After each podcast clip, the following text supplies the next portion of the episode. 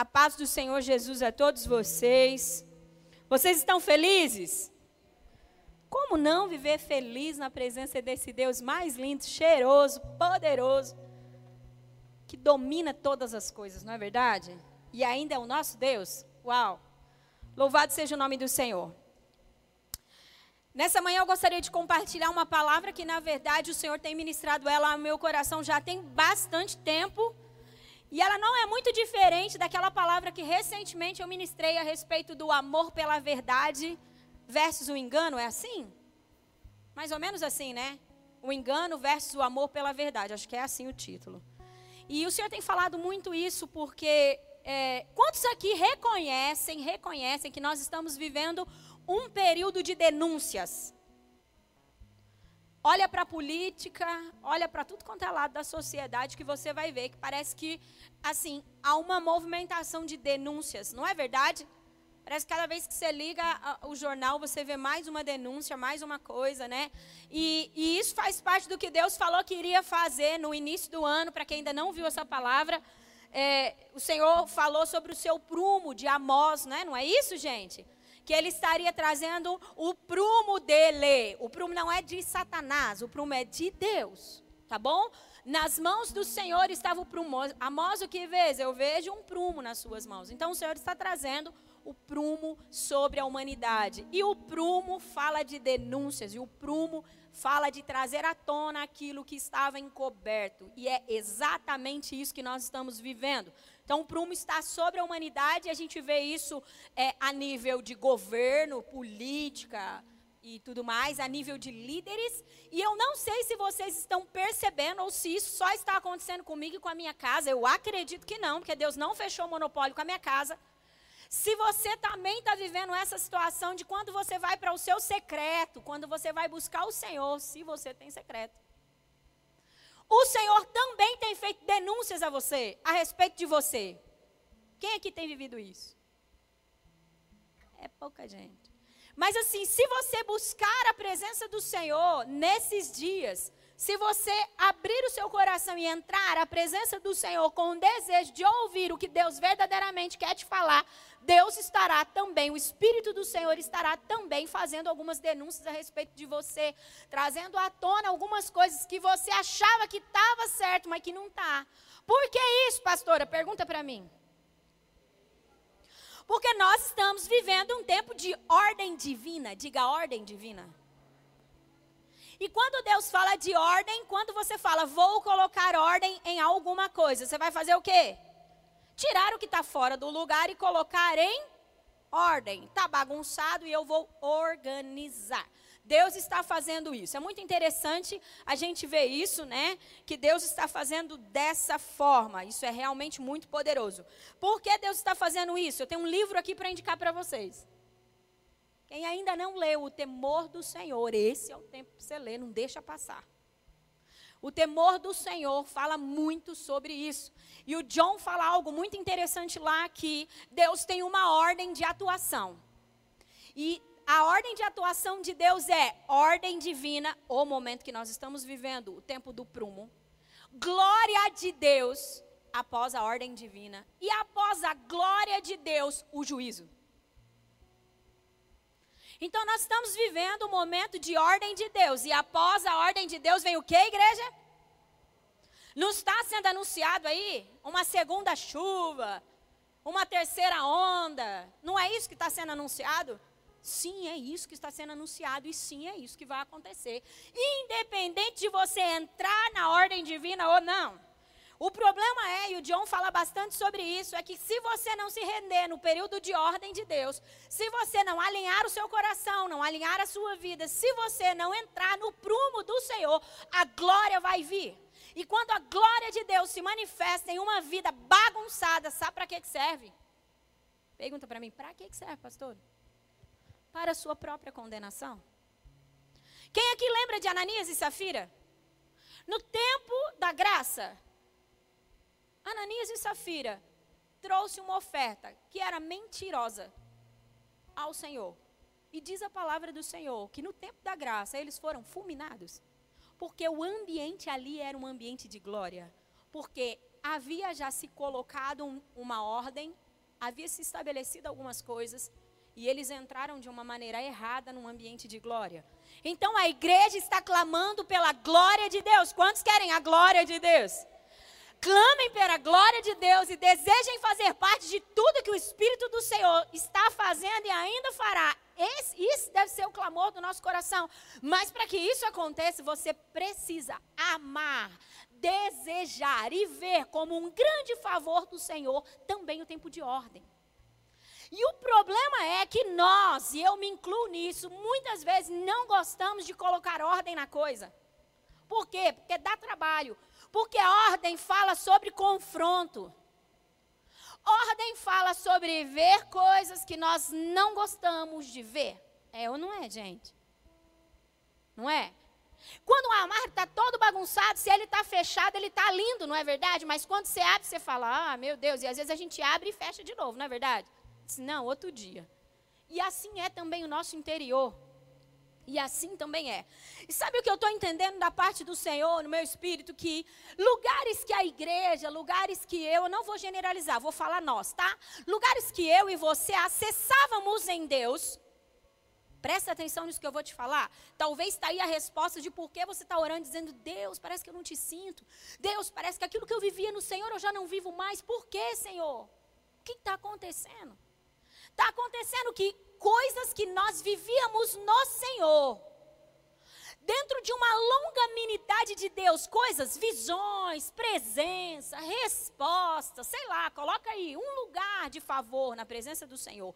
Com uma casa não, tem, não tão bem organizada, não tão bem alinhada, nós vivíamos isso. E agora parece que já não está já não tá dando certo mais.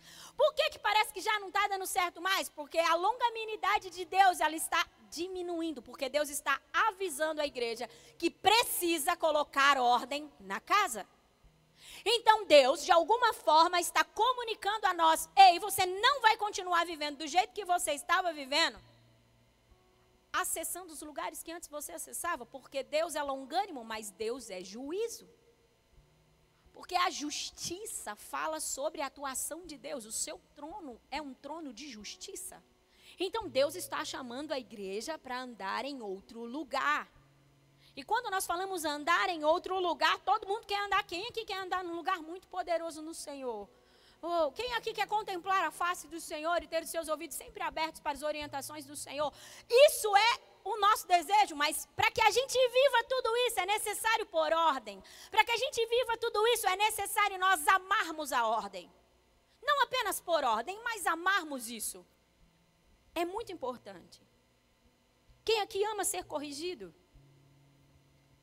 Quem aqui ama ser corrigido? Não precisa levantar a mão. Quem aqui ama uma advertência? E talvez você está pensando assim, pastor, não gosto. Eu não gosto de ser corrigido, eu não gosto de ser advertido. A maioria de nós não gostamos.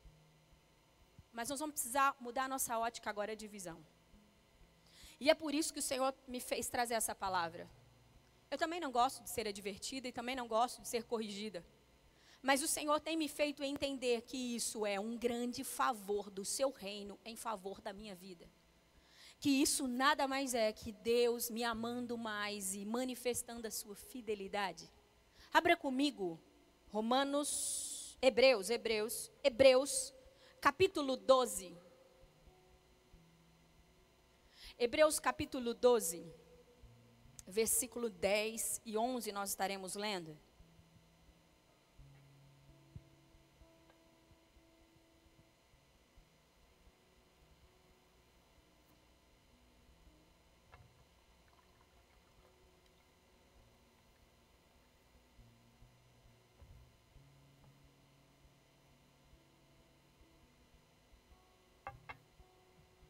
Eu espero que vocês permaneçam felizes.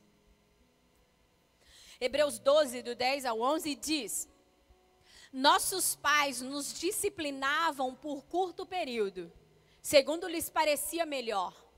Mas Deus nos disciplina para o nosso bem, para que participemos da sua santidade. Nenhuma disciplina parece ser motivo de alegria no momento, mas sim de tristeza. Mais tarde, porém, produz fruto de justiça e paz para aqueles que por ela foram exercitados. Eu acho muito interessante porque o Senhor começou a ministrar o meu coração a respeito desse versículo. E a mais pura verdade, se nós realmente formos sinceros conosco, é que a gente não gosta dessa ideia de disciplina, né? Mas a palavra do Senhor que nós acabamos de ler diz que Deus nos disciplina para o nosso bem. Porque Ele quer que a gente viva em santidade. E a palavra do Senhor diz que sem santidade ninguém vai ver a Deus. Mas a gente quer ver Deus. Mas a gente quer sim ser alguém santo, mas a gente não quer ser disciplinado. Tem algumas coisas que parece que são incoerentes, concordam comigo? E o Senhor começou a falar muito forte ao meu coração a respeito disso, a importância de nós aprendermos a ver as correções do Senhor como uma manifestação do seu amor e da sua fidelidade para conosco. Porque se existe um tempo de nós colocarmos a casa em ordem, esse é o tempo. Enquanto nós temos fôlego nas nossas narinas, nós estamos tendo a oportunidade de fazer diferente. Conseguem entender? É tão interessante porque a maioria das pessoas, se elas têm oportunidade, elas resolvem arrumar as suas vidas quando elas já estão vendo que a vida está indo embora, a vida natural. Vocês, não é? A pessoa às vezes foi ruim a vida inteira, foi de coração obstinado a vida inteira, e Deus de alguma forma bateu na porta do seu coração, chamando a atenção dela, usando pessoas. Sabe o que, que o John fala? Ele fala algo muito interessante. Ele diz assim que por muitas vezes, acho que é o John, gente. Se não for o John quem está lendo o temor aí, porque também tem um livro que é absurdamente impressionante para processo, que é o Enraizados, eu já falei aqui. Então eu não sei se é no Enraizados ou é no temor, mas eu acho que é no, do temor ao Senhor. E ele diz que muitas vezes nós recusamos aquilo que está vindo, as mensagens que estão vindo, as ordenanças que estão vindo, ou as palavras que estão vindo sobre a nossa vida, porque Deus está usando uma embalagem da qual a gente não gostaria. Por que, que os judeus recusaram a Jesus? Quem sabe? Recusaram a Jesus porque esperavam um rei, alguém coroado, e Deus, ele é muito bom em fazer diferente do que a gente espera. Sabe por que Deus faz isso?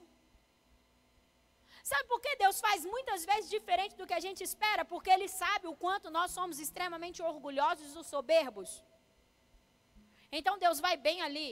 Porque com orgulho e soberba a gente nunca vai avançar para lugar nenhum. E isso precisa ser tratado na humanidade. Porque isso faz parte do pecado, da, da natureza adâmica do homem.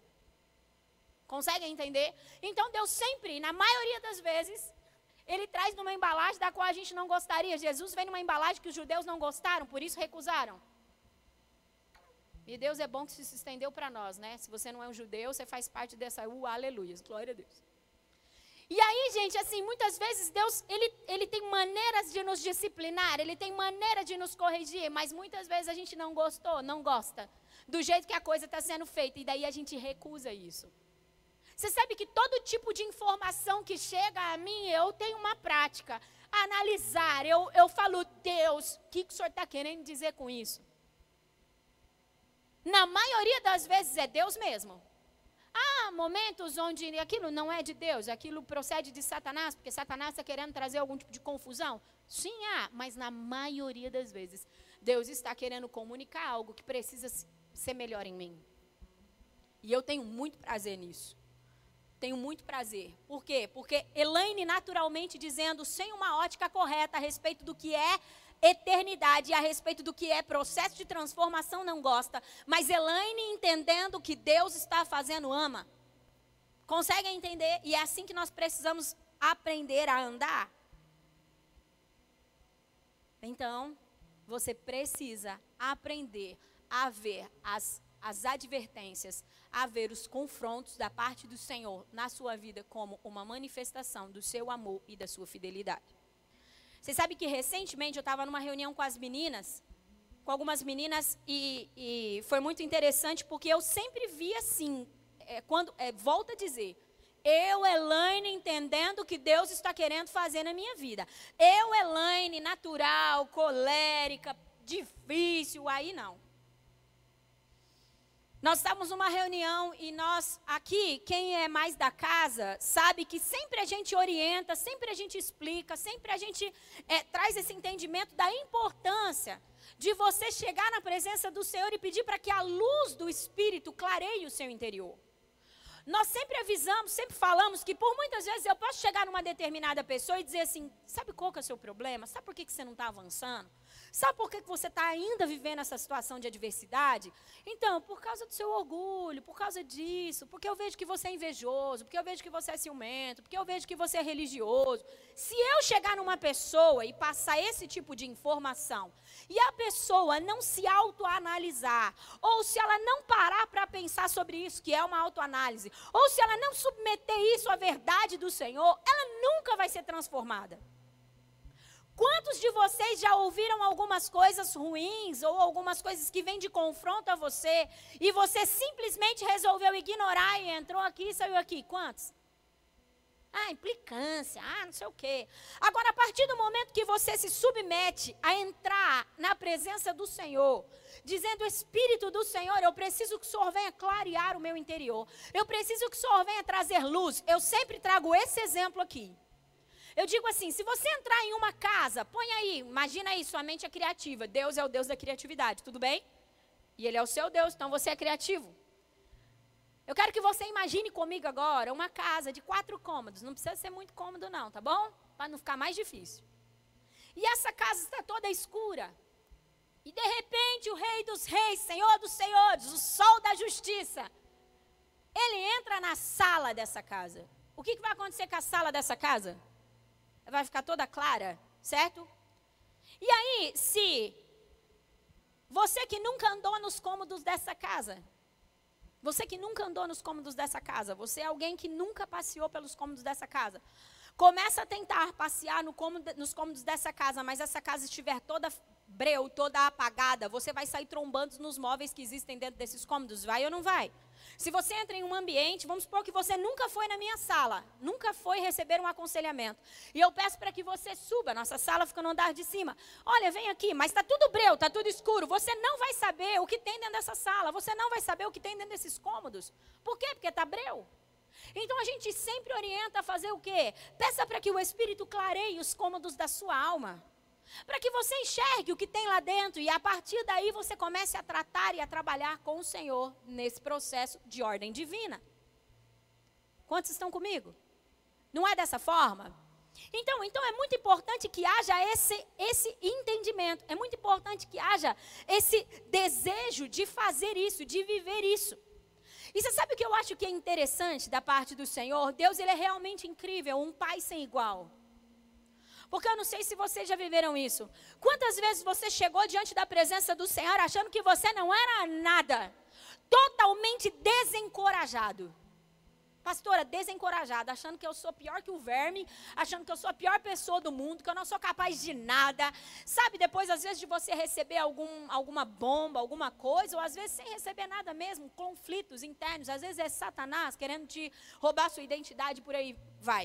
Quantas vezes você chegou diante da presença do Senhor nessas condições e o Senhor começou a falar a você o quanto você era poderoso? Quantas vezes por várias vezes, principalmente por um momento de muita crise que eu vivia uns dois anos e meio atrás, eu cheguei diante da presença do Senhor e disse: Deus, toda aquela ideia de, sabe, de que eu vou avançar, de que eu não tenho medo de nenhuma hierarquia de demônios, e que tudo bem, Senhor, e que com o Senhor eu venço qualquer tipo de batalha e guerra, Senhor, eu acho que essa, essa pessoa aí, ela foi embora. Senhor, eu não, eu, não, eu, não, eu não consigo mais acreditar no que o Senhor tem sobre a minha vida. E aí é muito interessante que quando a gente chega dessa forma na presença do Senhor, ele começa a dizer: Ei, sabe como eu te vejo? E o Senhor começou a dizer assim para mim: Você é para mim conquistadora de territórios. Sabe, Elaine, estou falando de mim porque eu não posso falar de você, mas com certeza Deus já falou isso para você. Sabe, Elaine, quando você pisa os seus pés em um lugar que o reino das trevas tomou por posse, ele tem que fugir. O reino das trevas tem que sair. Sabe por quê? Porque você é alguém que pertence ao meu reino, você faz parte do meu exército. E Deus então começa a te encorajar e falar coisas muito poderosas que você fala: Meu Deus, assim ele fez com Gideão, não é? Quando Gideão falou: Eu? Eu sou o menor de todos. Eu não sou capaz, ele diz que isso. Fez com Josué, seja forte e corajoso. Não é assim que Deus trabalha? Mas isso precisa acontecer, e presta atenção no que eu vou te falar, voltando ainda para as advertências. É necessário que nós nos acheguemos à presença do Senhor dispostos a que a luz do seu Espírito clareie o nosso interior e fale também sobre as verdades de quem somos na natureza caída. Quando Deus começa a falar, você é guerreira, você é isso, eu te escolhi, eu te chamei para ser conquistadora de territórios, eu te chamei para devolver aos filhos a herança que eles perderam. Quando Deus começa a falar sobre você coisas poderosas e que você pensa, eu jamais sou tudo isso, mas Deus está é, tá falando que eu sou, né? E aquilo te enche de coragem. É importante, mas é importante também que você aprenda a chegar diante da presença do Senhor e dizer: Deus, Deus, fala para mim quais são as áreas que estão precisando de luz, e o que o Senhor precisa realmente colocar em ordem dentro de mim. Deus fala para mim, denuncia, Senhor, aquilo que tem de errado em mim. Poucas vezes nós fazemos esse tipo de oração e quando Deus muitas vezes começa a falar, eu estava falando a respeito da reunião das meninas, né? Muitas vezes quando Deus então começa a falar sobre isso, sobre as coisas horrorosas, sobre as coisas feias que existem dentro de nós, nós na maioria das vezes nos entristecemos. Quem aqui ouviu coisas terríveis a respeito de você? O Espírito trouxe a respeito de você e você ficou absurdamente entristecido. E ao invés de você organizar a casa e avançar, você desistiu. Sabe por que essas coisas acontecem comigo e com você? Essas denúncias elas vêm através do nosso momento de oração. O Espírito do Senhor diz: Olha, a real é que o seu coração é incrédulo. A real é que você não crê em mim. A real é que você, na verdade, é contencioso. Na verdade, você é rebelde, não aceita nada que vem dos outros, não aceita, não aceita nenhum tipo de correção. A verdade, e Deus, a verdade é que você é muito religioso. A verdade é que o que você fala não condiz com o que você vive. E aí eu disse: não, pronto, acabou. Eu não presto para nada, eu não vivo nada. Lá, lá, lá. E aí, que eu estava dizendo que eu estava numa reunião com as meninas e eu estava falando a respeito disso, do quanto meu coração se alegra, porque quando eu vejo Deus falando assim, o Espírito falando assim, como que Deus fala? Deus fala, a sua voz fala no momento da minha oração, a canções falam, a palavra fala e o irmão fala. Diga, o irmão também fala. A maioria das vezes a gente não quer reconhecer que o irmão está falando, né? É o Satanás. Mas não é não, gente. É o irmão. Deus também usa pessoas. Usou mula, Deus usa. Entende? Mesmo que essa pessoa não tenha um título, mesmo que essa pessoa nem conheça Jesus do jeito que você talvez pensa que conhece. Deus tem meios, Deus tem maneiras. A embalagem que Deus usa não importa. O que importa é o meu coração. Está aberto. O que importa é o meu coração estar vulnerável na presença do Senhor. Eu gostaria que você pensasse sobre isso. Eu gostaria que nesse momento você pensasse assim: será que o meu coração é vulnerável mesmo ao Espírito do Senhor? Será que o meu coração realmente é rendido para que o Espírito denuncie coisas? E aí nós estávamos conversando com as meninas e aí falando sobre a importância disso. E aí várias delas disseram, acho que talvez todas disseram, me entristece demais, eu tenho vontade de desistir. E, e eu começo a pensar, Senhor, eu não vou conseguir. Senhor, eu estou muito longe daquilo que o Senhor diz que eu sou. Deus, quando eu olho para o que o Senhor diz que eu sou, e eu olho para a realidade que eu sou, eu falo, não vai dar certo, não vou conseguir. A verdade é que sobre a força do nosso braço nós não iremos conseguir. Mas pela força do Espírito e um coração reverencia, um coração rendido e um coração que verdadeiramente reverencia a presença do Senhor, sim, nós vamos conseguir. Porque Deus não mente. Porque Deus não está disposto a nos enganar. E muitas vezes a gente faz isso, e daí a gente acha que Deus também está disposto a enganar. A gente engana nós mesmos. A gente engana pessoas e acha que Deus também está nos enganando. Mas na verdade, Deus está dizendo assim: assim é o seu estado, mas assim eu vou te deixar. Só que para que você se torne isso que eu estou dizendo que você vai ser, você precisa encarar uns processos. Ou seja, você precisa amar a verdade. e ser uma pessoa inegociável. Por isso que a palavra que nós lemos de Hebreus, ele diz que é para nós termos como motivo de alegria. Por quê? Porque Deus está fazendo denúncias para que a gente avance e se pareça cada vez mais com Ele, mas não é para desistir. E por isso nós temos muitas vezes dificuldade de buscar a verdade, porque a verdade nos confronta. E a verdade, ela sempre nos tira de um lugar de passividade. Quantos concordam? A verdade sempre nos tira de um lugar de passividade. A verdade de Deus sempre vem para denunciar áreas de fraqueza, áreas de fragilidade, áreas que estão na nossa vida que ainda não receberam o toque do Senhor.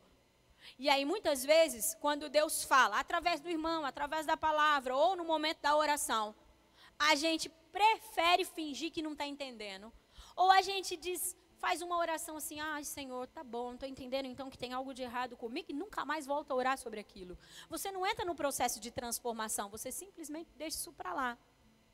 Daí está a explicação por que, que passa anos e anos e a gente está do mesmo jeito. Anos e anos de evangelho, anos e anos ouvindo a palavra do Senhor, mas parece que nada muda. Eu não sei se você tem essa sensação.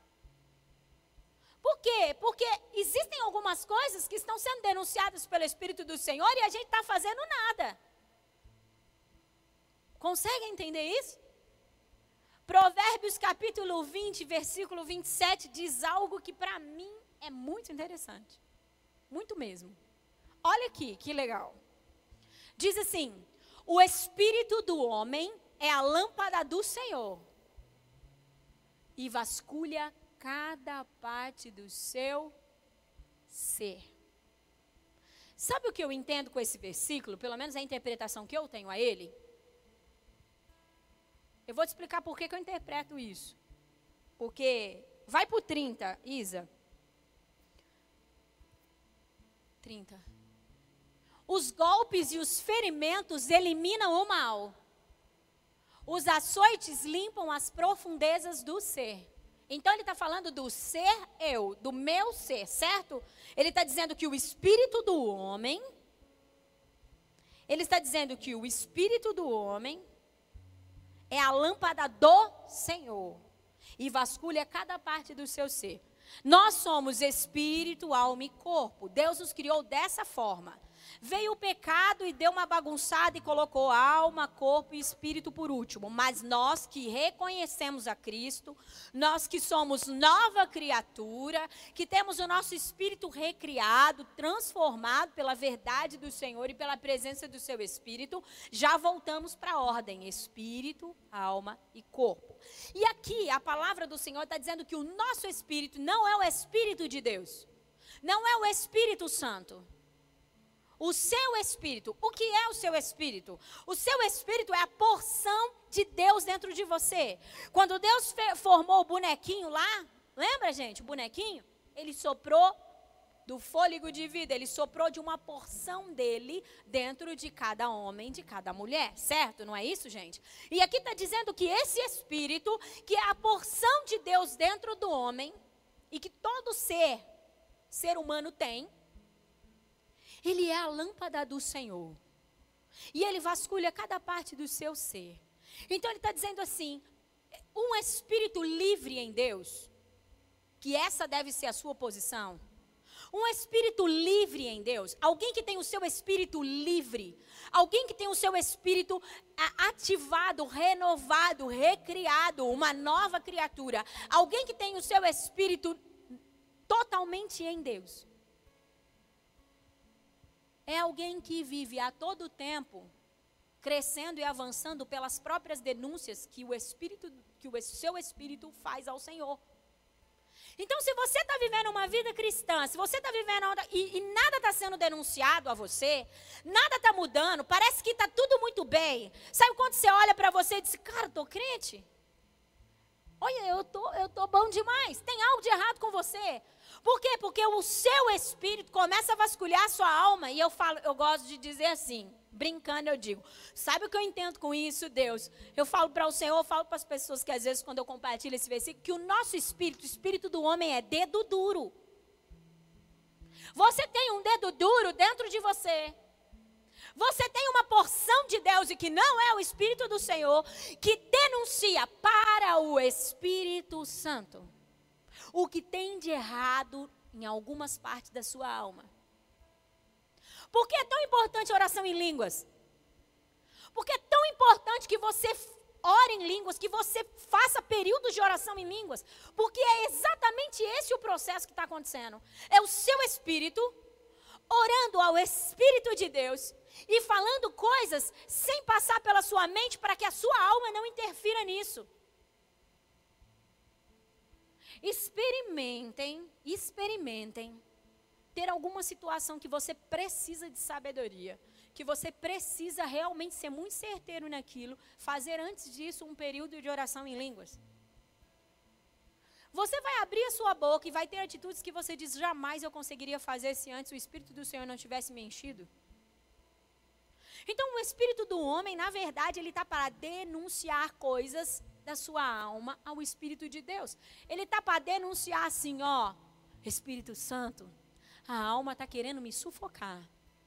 Ela está querendo romper o nosso relacionamento, Espírito Santo.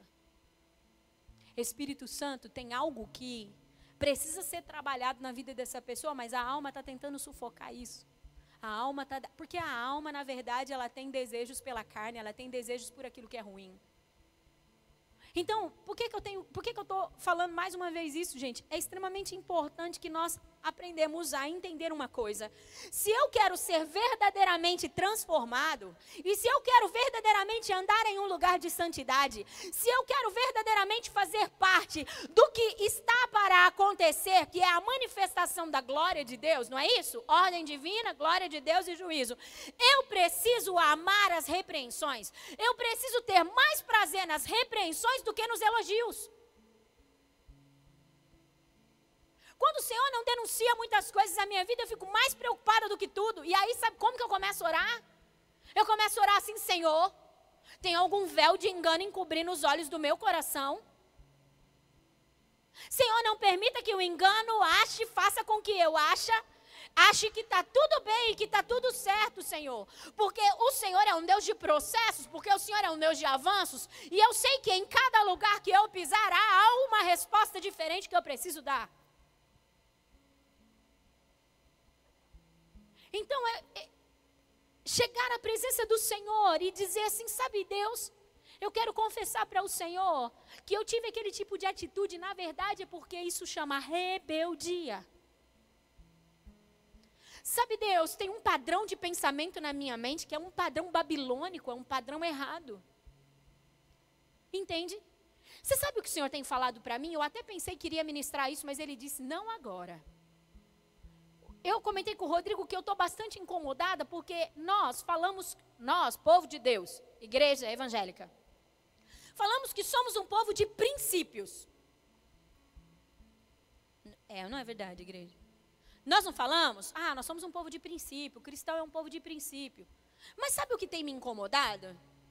Que por muitas vezes a gente fala que a gente é um povo de princípio, mas a gente nem sabe o que é o princípio. Ah, eu sou alguém de princípios. Ah, minha casa é princípios. A minha igreja é uma igreja de princípios. Quais princípios? O momento de nós pararmos de nos enganar e aprender a lidar com a verdade é um momento de já. Entende? Então é melhor você chegar diante da presença do Senhor e dizer assim: traga luz, traga entendimento, me faz amar, Deus, a verdade que é, a verdade que, que eu realmente sou, me faz amar a verdade. Para de relativizar quem você é. Para de falar, foi de brincadeirinha. Já viu aquele ditado que toda brincadeirinha tem seu fundo de verdade? Agora vamos para a palavra. A palavra do Senhor diz que o que sai da boca do homem é o que está dentro do coração. A boca fala o que o coração está cheio. O que, que tem saído da sua boca? O que tem saído da sua boca? Como você se comporta? Você realmente, será que você realmente é alguém de princípio? Será que você realmente está avançando em Deus? Será que você realmente é alguém que está andando no lugar de santidade? As suas atitudes, para e começa a analisar as suas atitudes, se elas realmente condizem com alguém que ama Jesus. Com alguém que verdadeiramente quer fazer parte da glória de Deus. Porque a palavra do Senhor diz que nós somos embaixadores do seu reino. Verdade, igreja? Será que nós somos realmente embaixadores do reino de Deus? E será que esse tem, ser, tem sido o nosso comportamento? Será que nós realmente estamos dentro de um processo para nos tornarmos aquilo que verdadeiramente Deus deseja que nos tornemos? Ou será que nós estamos recusando o processo? É muito falado que essa geração é a geração do mimimi, né? Meu Deus! É terrível isso. É terrível isso. Quando nós nos assentamos com o pastor Juscelio, ele levou a sério isso, bem a sério. Mas isso é muito protetor para nós. Quando nós sentamos com o pastor Juscelio a primeira vez, nós dissemos assim, pastor, deixa eu falar uma coisa para você, nós não queremos perder tempo. Nós queremos estar na exatidão daquilo que Deus verdadeiramente quer fazer nas nossas vidas. Então, por favor, não dá meia volta, seja direto. Gente para bajular e falar que linda essa mensagem, pastor, a gente já tem um monte. A gente precisa que o senhor fale a verdade e pensa em quantas mesas nós saímos chorando e felizes. Sabe quem é o seu amigo? O seu amigo é que olha para você e diz: Mano, você não pode continuar assim, não. E eu vou confessar algo aqui para vocês, sendo muito sincera nisso. Eu até falei, Senhor, será que eu falo sobre isso? Daí eu nem coloquei aqui porque eu não ia falar, não, mas assim eu vou falar. Porque eu sinto que é importante. Por que, que é importante? É importante porque você precisa entender que Jesus quer te transformar de uma vez por todas. Você precisa entrar no processo com alegria. Esse negócio de toma sua cruz, gente, e segue-me é muito sério. E o toma sua cruz não é, não é, não é um castigo. É um favor. A maneira como você enxerga aquilo que Deus está denunciando para você é um favor é um, é um carinho, é um denguinho de Deus.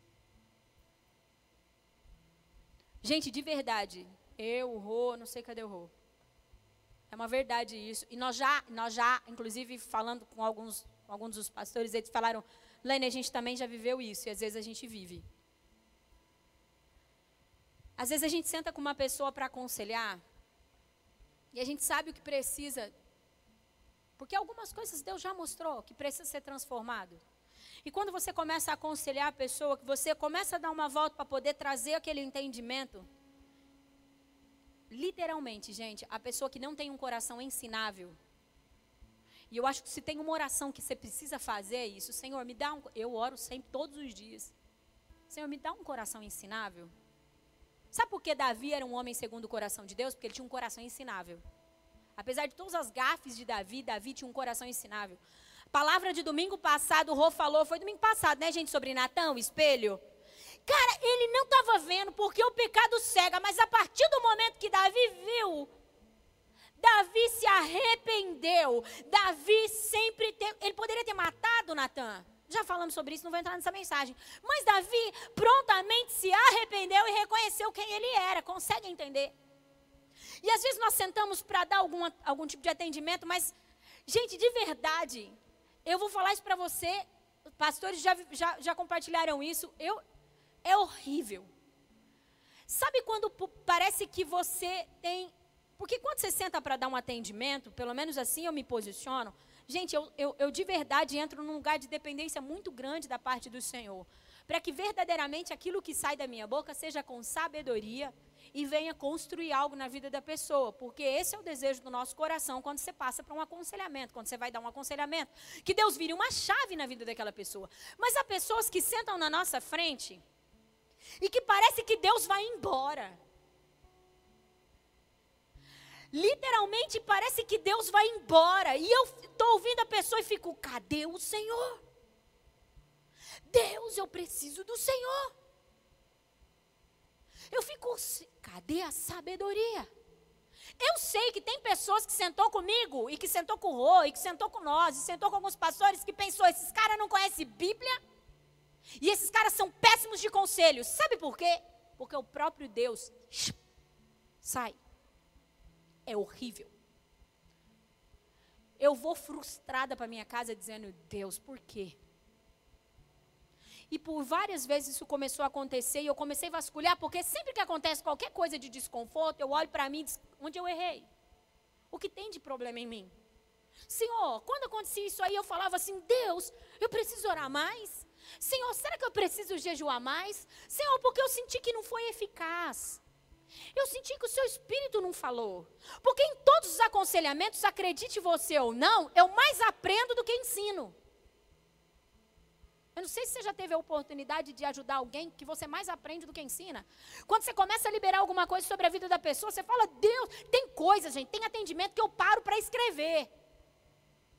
Eu paro para escrever, registrar aquilo, porque eu falo, uau, Deus, o Senhor é muito poderoso. E aí eu comecei a perceber um padrão dentro disso. Gente, os versículos somem da cabeça. Eu só fico assim, ó, entendi. Ah, então vamos orar. Posso orar por você? Porque Deus não está. É horrível. Horrível. Na maioria das vezes, quando acontece isso, eu costumo dizer assim: vamos, vamos ter mais um tempinho junto? Eu vou para casa, oro, clamo a misericórdia, reivindico a minha aliança. Porque eu sei que Deus é um Deus de oportunidade. E tem pessoas que têm um coração tão assim, que acha que sabe tanto e que pode tanto, que literalmente eu não tenho nada para oferecer. Eu não sei se você já lidou, você já teve o desprazer de lidar com pessoas assim onde literalmente a palavra do Senhor diz assim que ao soberbo ele mesmo resiste. Não é? E é literalmente, parece que cresce uma muralha entre nós e a pessoa e ela é inacessível. Então não flui sabedoria, não flui discernimento, não flui palavra de conhecimento, não flui nada. É literalmente um conselho natural, porque você está ali, você tem que falar alguma coisa, literalmente tipo, tchau, vai com Deus. E vai logo, pelo amor de Deus, que eu estou morrendo aqui. Porque não é assim que Deus flui. Por quê? Porque o coração às vezes não está para ser ensinado. Porque o coração às vezes está num lugar onde. E sabe o que a palavra do Senhor diz? A palavra do Senhor diz assim que. Você sabe que Deus mudou praticamente um monte de coisa aqui na palavra? E tudo bem, né? A palavra do Senhor diz que Ele não rejeita um coração contrito e quebrantado. E se Deus está rejeitando é porque o coração não está contrito e quebrantado. E um coração contrito e quebrantado é um coração ensinável. Um coração contrito e quebrantado não é um coração que culpa o outro. Um coração contrito e quebrantado chama a responsa para você. Gente, qualquer coisa que acontece na minha vida ou na minha casa, eu digo, Deus, onde eu estou errando? O que está acontecendo que eu não estou vendo? Porque Davi disse isso. Davi disse assim: Senhor, livra-me dos pecados que eu sei, porque eu me arrependo por isso, e dos que eu não sei, Senhor. O apóstolo Paulo fala que haja que os olhos do seu coração se abram e que seja iluminado o seu entendimento. É nesse lugar que a igreja, nesse tempo de ordem, está vivendo, precisa viver. É esse lugar que você precisa desejar. Quantos estão comigo? Olha o que diz Provérbios 12, capítulo 1. Nós já vamos encerrar. Eu sei que essa não é a palavra do chu. Leão ruja! Mas é importante para que o leão ruja a gente ter desejo para que o leão ruja. Não é verdade? Ah lá, 12.1 diz: Todo, não é verdade, JP? É isso aí. Todo que ama a disciplina ama o conhecimento. De novo? Todo o que ama a disciplina ama o conhecimento, mas aquele que odeia a repreensão é o que, igreja? Sabe quando você sai de, um, de atendimentos e ambientes que você fala assim, caramba, perdi meu tempo? É porque você está lidando com um tolo. Pessoas que, na verdade, só querem que você resolva o problema dela ali na hora, mas elas querem continuar a mesma pessoinha. E você sabe que Deus não é um Deus que quer trabalhar para você só no momento do já. Deus quer fazer você ser alguém que avança, que anda em lugares onde Ele está. A palavra do Senhor diz: buscai primeiro o reino dos céus e as demais coisas vos serão acrescentadas. Então não busca Deus por causa das demais coisas, buscai o reino dos céus, buscai a Deus. Desejai o processo do Senhor. Entenda que isso fala do seu amor, da sua bondade, da sua fidelidade.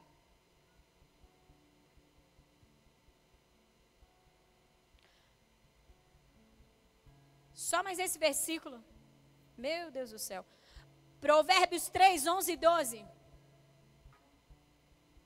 Meu filho, não despreze a disciplina do. E eu quero fazer mais uma vez algo que eu já falei. A disciplina do Senhor não só vem pelo Senhor, mas vem pelo Senhor através do irmão, através da palavra e tudo mais, através de situações.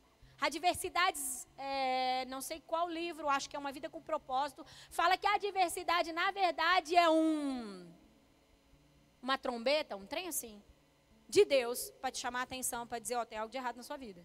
Consegue entender? Meu filho, não despreze a disciplina do Senhor e nem se magoe com a sua repreensão. Pois o Senhor disciplina a quem? A quem ele quer castigar, gente? A quem ele quer deixar para baixo? A quem ele quer que pensa que não é nada? Não, é a quem ele ama. Assim como o pai faz ao filho de quem deseja o. Nós temos que amar as advertências, amar a disciplina do Senhor ou não temos? A palavra do Senhor diz que ele disciplina o filho e o que ele e o que não é disciplinado por Deus é porque não é filho. Entende? Então, se Deus está te chamando a atenção para áreas da sua vida que precisam ser transformadas, para de ignorar, para de fingir que não está vendo, ou para de pensar que você é um Zé Ruela. Não tem um Zé Ruela? A gente fala, nossa, me sentindo um Zé Ruela. Para, não é essa a intenção de Deus, isso é ótica errada. Ótica errada faz com que você pegue a verdade que Deus está denunciando, verdade sobre você, no sentido do estado que você está. Consegue entender? Consegue entender que há dois tipos de verdade? Falando desse contexto que eu estou explicando, viu? Não vem achar que é heresia. Vou explicar. A verdade do seu estado e a verdade de quem Deus te chamou para ser. Salmo 139. Duas verdades. Então eu não posso dizer, ah, porque eu sou, se você não é. Então, peraí, primeiro você lida com a verdade do que você é, e depois você vai acessar a verdade que Deus espera que você se torne. Que também é muito condicional. Você consegue entender que tudo no reino de Deus é condicional? É sim. É sim. Entende? Tudo que Deus tem para fazer na minha vida e na sua vida é condicional. Se as suas respostas continuarem sendo a mesma, se o seu posicionamento continuar sendo a mesma, você não vai viver. Sinto muito informar. Salmo 139, aquilo que Deus escreveu sobre você. Você não vai viver, meu irmão. Não vai viver. E por que isso? Encerrando agora. Por que isso é tão importante? Porque Deus tem falado, Salmo 24, coloca para mim, Isa. O Senhor tem falado algumas coisas a respeito disso, Salmo 24, capítulo 1. Olha aqui a soberania de Deus. Do Senhor é a terra e tudo o que nela existe, o mundo e os que nele vivem. Pois foi ele quem fundou-a sobre os mares e firmou-a sobre as águas. Quem poderá subir ao monte do Senhor? Pergunta. Sabe que quando Deus pergunta alguma coisa para mim, para você, Ele está querendo dizer assim: você não está sabendo tudo o que você precisa saber. Quando Deus fala alguma coisa, pergunta alguma coisa para você, meu irmão, não é porque Deus está querendo aprender com você. É porque Deus está falando assim, ó, você pensa que sabe, mas não sabe. Responde isso aqui para mim. E a partir do momento que você começa a responder para Deus, aquilo vai se ampliando. E você disse, uau, não é só o que eu pensava. Consegue entender que Deus faz dessa forma? Então, se Deus começar a perguntar algumas coisas para você, entenda, essa área você precisa entender mais. Quem poderá subir ao monte do Senhor? Quem poderá entrar no seu santo lugar? Aquele que tem as mãos limpas e o coração puro, que não recorre aos ídolos e nem jura por deuses falsos. Agora fala uma coisa para mim, igreja. É só até aí, né? Que coloquei. Isso. Fala uma coisa para mim. Como nós, nos como nós nos tornaremos pessoas de mãos limpas e coração puro se nós negarmos o processo do Senhor? Como nós nos tornaremos pessoas de coração puro e de mãos limpas se nós continuarmos apegados às nossas verdades, à nossa soberba, ao engano? Como nós nos tornaremos pessoas assim? Ele está dizendo assim, ó, quem? Toda hora me pego. Quem poderá subir ao monte do Senhor? Sabe aonde é o monte do Senhor? Aonde o Senhor está? Quem poderá entrar no santo lugar, ou seja, um lugar diferenciado, de maior revelação, de maior presença, aonde verdadeiramente Deus está? Quantos aqui desejam muito contemplar a face do Senhor? E o véu se rasgou e esse é o nosso lugar. Mas tem que ter coração puro e é, mãos limpas e coração puro. Entende? E as mãos falam de atitudes e o coração fala de sentimentos, motivação. Coração fala de motivação, fala de desejos, por isso precisa ser puro. E eu e você não somos capazes de purificar nada se nós não dependermos do Espírito e amar aquilo que Deus quer realmente falar e mostrar para nós. É esse. Aí ele fala sobre que não recorre a ídolos, ou seja, que não tem outro Deus. E a gente pensa que que tem outro Deus é apenas os católicos ou pessoas que talvez servem em outras religiões. Isso não é a verdade. Nós temos ídolos e às vezes o ídolo é nós mesmos, né? É o nosso egoísmo, não é? Então é dessa forma. Então eu quero agora convidar você a se colocar de pé e aclamar ao Senhor por isso. Deus quer que você acesse o seu monte, o monte do Senhor. Deus quer que você acesse o lugar santo. Deus quer que você ande onde Deus está. Só que você tem que parar de relativizar aquilo que o Senhor já está denunciando. Pastora, como que eu relativizo? Eu busco desculpas e justificativas para as denúncias que o Senhor está fazendo. Conseguem entender? Ah, sabe o que é Deus? Sabe por que eu me manifesto assim? Sabe por que eu falei isso? Sabe por que? Ah, porque eu tenho um passado. Ai, sabe o que é? Que você não viu o que o fulano fez. Sim, meu irmão, seja sincero com você e seja sincero com o Senhor, para que você avance. Fala sobre o que você gosta e que não tem nada a ver com Deus. Sabe, eu acho um barato, às vezes a gente chega num aconselhamento e você vê que a pessoa não perdoou, que a pessoa não liberou determinadas situações. Aí você fala assim: você acha porque também a gente entende que perguntando, às vezes a pessoa vai entrar no entendimento. É, você acha mesmo que você já liberou o perdão e que realmente seu coração está limpo? Ô, pastora, tá sim. Nas primeiras próximas palavras que ela vai liberar, você vai ver que não está. Entende? Quanto que essa pessoa vai verdadeiramente conseguir liberar o perdão necessário e receber sua cura? Quando ela encarar que ela não perdoou. Consegue entender? Então eu convido você agora a começar a orar e a começar a buscar o Senhor e a começar a dizer: Deus, eu quero acessar o monte do Senhor. Deus, eu quero entrar no Santo dos Santos. Eu quero entrar no santo lugar aonde o Senhor está. Senhor, eu quero fazer parte dessa próxima onda que está para vir, Senhor. Então eu também desejo a ordem do Senhor. Então eu desejo ser transformado. Então eu desejo, Senhor, ser verdadeiramente tocado. Fala para mim sobre quem eu sou. Ou não é bem como sobre quem eu sou, eu acho que é, Senhor, fala para mim como eu estou.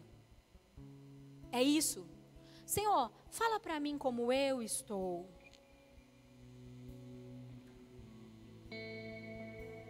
Senhor, fala para mim como eu estou. Essa manhã não é uma manhã de você ser encorajado por Deus a respeito de você trazer à tona as promessas do Senhor. Apesar de momentos assim serem extremamente importantes, a reflexão que o Espírito do Senhor quer trazer para mim e para você é: vamos ser sinceros agora e vamos falar sobre as nossas mazelas e sobre os pontos de fraqueza. Porque Deus pode pegar esses pontos de fraqueza se você se arrepender de verdade e reconhecer isso. Deus pode fazer disso uma grande fortaleza para ajudar aqueles que ainda não entenderam. Começa a falar com sinceridade, nem busca palavra bonita, não. Seja sincero, rasgue o seu coração aí diante do Senhor agora, em nome de Jesus.